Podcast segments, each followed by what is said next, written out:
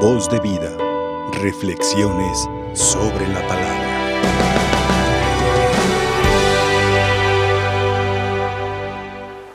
Quien confía en el Señor, no desespere. Hemos cantado esta frase con el Salmo 30 de la liturgia de hoy, que yo creo que resume el mensaje que hemos escuchado en las lecturas. Y yo pienso que nos hace mucho bien ahora que estamos iniciando una nueva hoja de nuestro calendario del 2021. Ya pasó un mes. ¿Cómo vamos en los propósitos? Sobre todo los que dijeron que iban a hacer ejercicio y que se iban a poner a dieta. Bueno, hay algo más apremiante que ponerse a dieta y que hacer ejercicio. No solamente se trata de preocuparnos por la del figure, se trata de preocuparnos por nuestra alma. ¿Por qué muchos de nosotros tenemos largas noches de insomnio? ¿Por qué muchos de nosotros no podemos concentrarnos para estudiar o en el trabajo o en las actividades domésticas? Hasta los frijoles se te queman. A mí hasta el agua se me, se me quema también, la del café. Muchas veces no logramos concentrarnos porque traemos muchos demonios en nuestro interior. Traemos muchas, muchas realidades de nuestra vida no resueltas. Yo me he topado con gente que todavía guarda rencor a su papá o a su mamá porque no lo dejaron ir a una pijamada, a un paseo o a una fiesta de 15 años. Hay otras gentes que viven guardando rencores por un noviazgo frustrado, por un novio o una novia que nos puso los cuernos. Fíjate qué triste que después de 50 años de vida conyugal, todavía sigas recordando a los novios de tu juventud. Y sobre todo, guardándole rencor por lo que terminó su relación amorosa, su noviazgo. Qué triste es cuando todavía hay profesionistas que guardan rencores a un compañero de primaria que te quebró un lápiz. Fíjate, Qué triste es cuando hay gente que vive peleando contra los muertos. Hmm. De recién ordenado, una voz temblorosa se, se acercó al confesionario. ¿Quién sabe quién sería? Por el timbre de voz supe que era una mujer y yo le calculé que tendría por lo menos, por lo menos, unos 80 años. Y decía, padre, me acuso que me peleo mucho con mi mamá. Y yo le dije, señora, Tener a su mamá es motivo para darle gracias a Dios y ayudarle a su Santa Madre a que sea una mujer feliz. Y me dice, no, hace 20 años que la sepulté. 20 años peleando con un muerto. 20 años. Le dije, señora, madure, madure. Supere sus problemas de conflictos emocionales con su mamá. Fíjense cuántos demonios traemos cargando cada uno de nosotros. Con estos ejemplos yo pienso que ya te ilustré para que tú descubras cuántos demonios traes. El de Gerasa nomás, nomás traía dos mil. O yo no sé si traía más y dos se metieron en un solo puerco. Pero la realidad es que Dios no nos creó para amargarnos por los recuerdos, para vivir frustrados, para vivir amargados. No. Dios nos creó a su imagen y semejanza. Y Dios no es frustrado ni está amargado. Dios es feliz, Dios es amor. Dios es amor. Por lo tanto, tú y yo fuimos creados no para el miedo, no para el rencor, no para los resentimientos, no para las frustraciones. Tú y yo fuimos creados para amar y ser amados y brindar amor y caridad a los demás. Por lo tanto, que todas las malas experiencias de tu vida no amarguen, no obstruyan, no desdibujen el rostro de Dios en ti. Se trata de sobreponernos ante los conflictos de la vida. ¿Y cómo podemos sobreponerlos, sobreponernos ante las malas experiencias de nuestra existencia?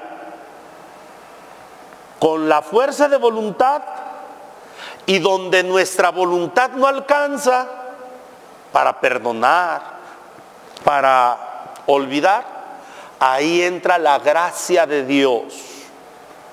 Ahí donde nuestros límites terminan, ahí es donde entra la gracia de Dios.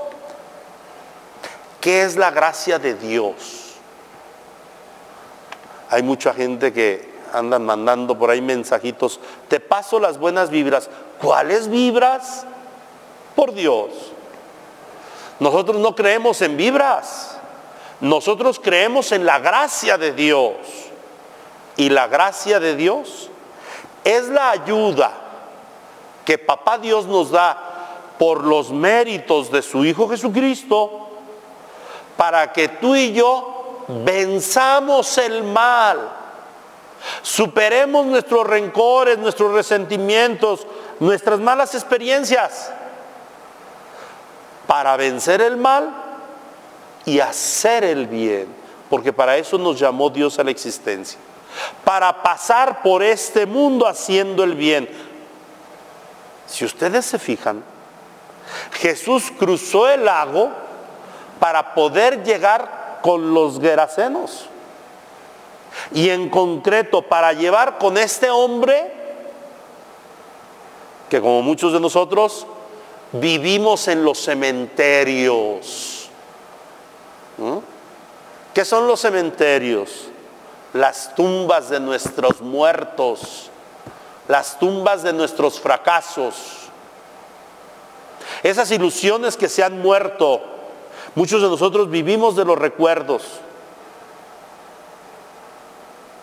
Y Jesús viene a sacar, a liberar a ese hombre de su cementerio y volverlo a reinstalar con su familia, en su hogar, con su comunidad. Por eso Jesús le dice, quédate aquí. Mucho tiempo estuviste ausente, hace falta tu presencia en el hogar. en tu comunidad. ¿Cuántos de ustedes por la muerte del papá, de la mamá, del hijo, de la esposa, ¿cuántos de ustedes viven sepultados en sus recuerdos? Hasta de negro se visten. Y se amargan la existencia. Y lo peor de todo, se te murió un hijo, pero te quedan otros cuatro o otros tres. O se te murió el único hijo, pero tienes 300 familiares. Tienes mucho que hacer todavía. Tienes mucho que hacer. Yo he conocido gente que se le murió un hijo y se le acabó toda la familia porque está obsesionado con el muerto y descuida a los vivos. O se le murió el esposo, la esposa, y parece que enterró a los hijos, y a los nietos, y a los bisnietos, y vive en la amargura del que ya se murió. Jesús viene a sacarnos de nuestro cementerio, de nuestro camposanto. Y nos invita con la gracia a reinstalarnos en nuestra comunidad.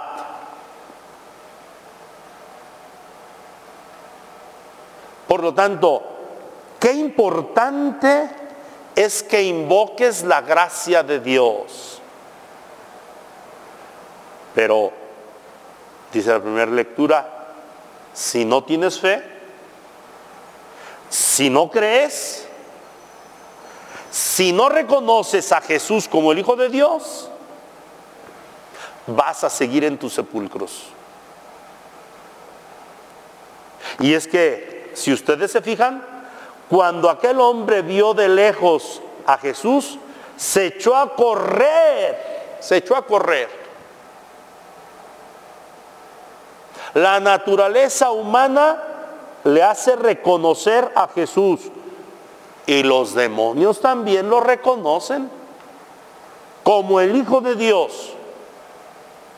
Y ellos mismos, los demonios, piden ser tratados con misericordia. Y así los trata Jesús. Pero sin embargo, ni los cerdos, ni los animales más indignos según la mentalidad de los judíos, es que no saben lo sabroso que son los chicharrones. con jitomatito y cebollita, unos taquitos, las carnitas, las patitas en vinagre. bueno, para los judíos el, cerdo es incomible, intocable. El animal más denigrante, sería el mensaje, no soporta, no tolera la presencia de los espíritus malignos y por eso se desbarrancan. Es decir, prefieren la muerte que vivir con el peso de esos demonios, de esos espíritus inmundos.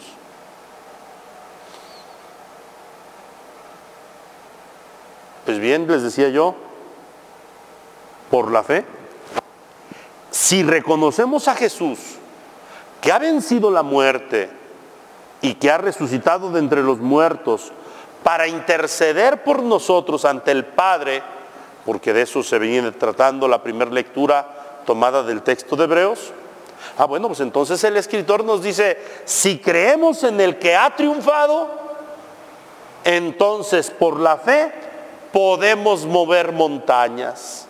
Porque por la fe, dice la primera lectura, hubo muchos que conquistaron reinos, hicieron justicia, que se cumplieran las promesas divinas. Por la fe, muchos cerraron las fauces de los leones, dominaron la violencia del fuego, se salvaron al filo de la espada. Por la fe, vencieron las enfermedades por la fe, fueron valientes en la guerra por la fe, hicieron que corrieran los ejércitos extranjeros. Fíjate todo lo que puede hacer la fe.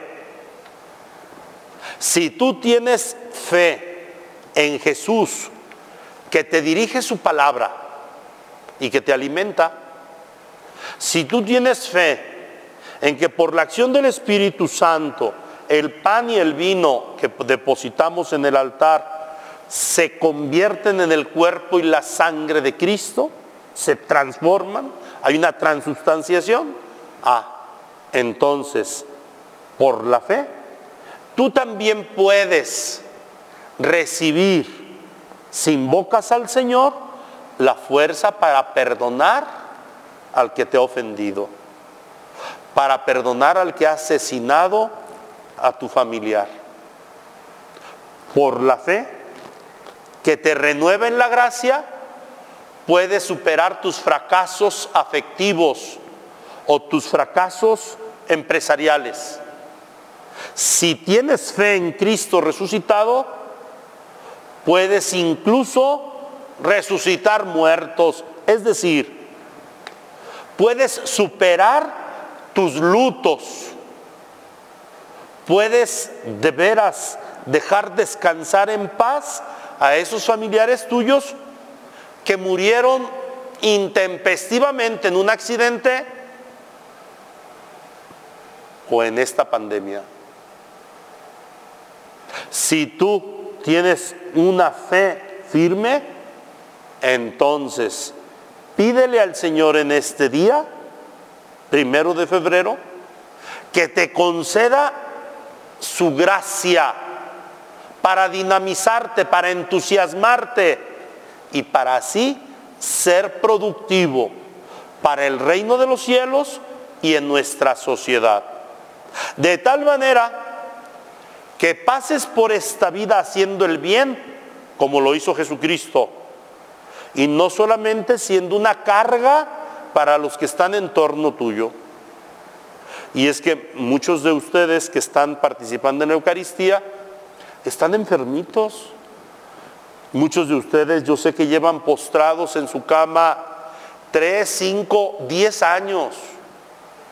Y tal vez muchos de ustedes te inquieta ser una carga para tu familia. Tranquilo. Tú no eres una carga.